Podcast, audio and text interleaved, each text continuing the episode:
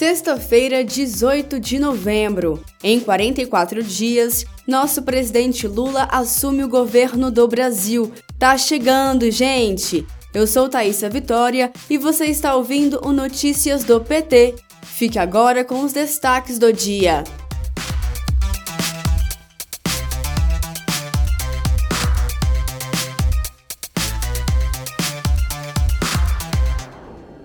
O Brasil voltou ao centro do debate mundial sobre o meio ambiente com a presença do nosso presidente Lula na Conferência das Nações Unidas sobre as Mudanças Climáticas, a COP27, no Egito. A notícia, muito positiva para o país, rendeu grande repercussão internacional nos relatos sobre a COP27. Em destaque no The Washington Post, Lula promete novo dia para a Amazônia.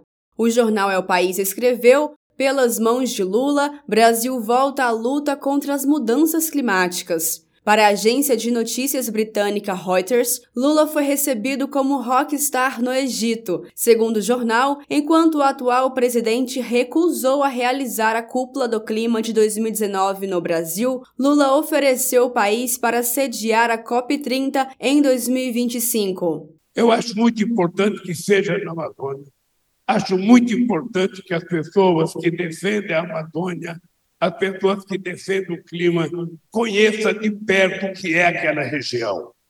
Sabe?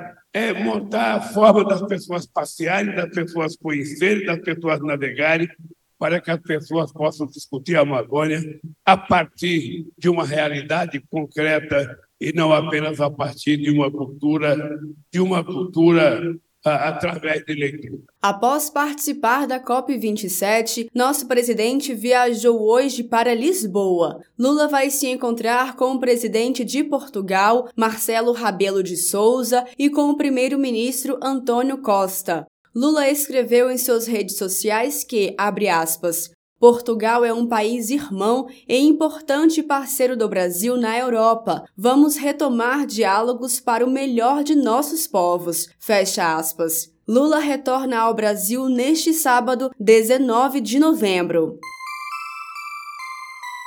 Bolsonaro vai deixar 14 mil obras públicas federais paradas. O número de obras paralisadas é muito superior ao desejável, afirmaram os técnicos do Tribunal de Contas da União no relatório entregue para o governo de transição, coordenado pelo vice-presidente eleito Geraldo Alckmin. Estão paradas obras de construção de escolas, hospitais, pontes, praças, rodovias, ciclovias, quadras esportivas, mercados públicos, abrigos, casas populares, aterros sanitários, sistemas de saneamento e urbanização, terminais de passageiros e diversos outros empreendimentos. Lula, quando ainda candidato, já afirmava que pretendia resgatar os investimentos em infraestrutura e dar continuidade às obras paradas. Agora, com a PEC do Bolsa Família, confirma a intenção do presidente eleito em retomar as obras paralisadas.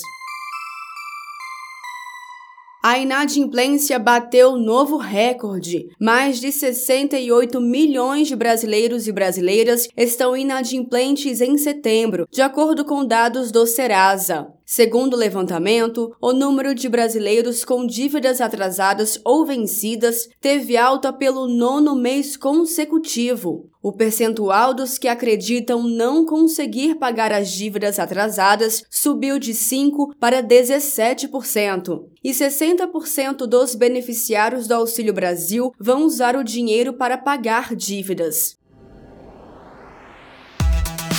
Este foi o Notícias do PT. Ele é diário e está disponível na sua plataforma de áudio preferida. Siga o podcast para receber uma notificação toda vez que sair um novo episódio. Se você gostou, deixe 5 estrelas na avaliação e compartilhe. Você encontra mais notícias como estas no portal do PT, em pt.org.br. Muito obrigada pela sua companhia, bom fim de semana e até segunda-feira.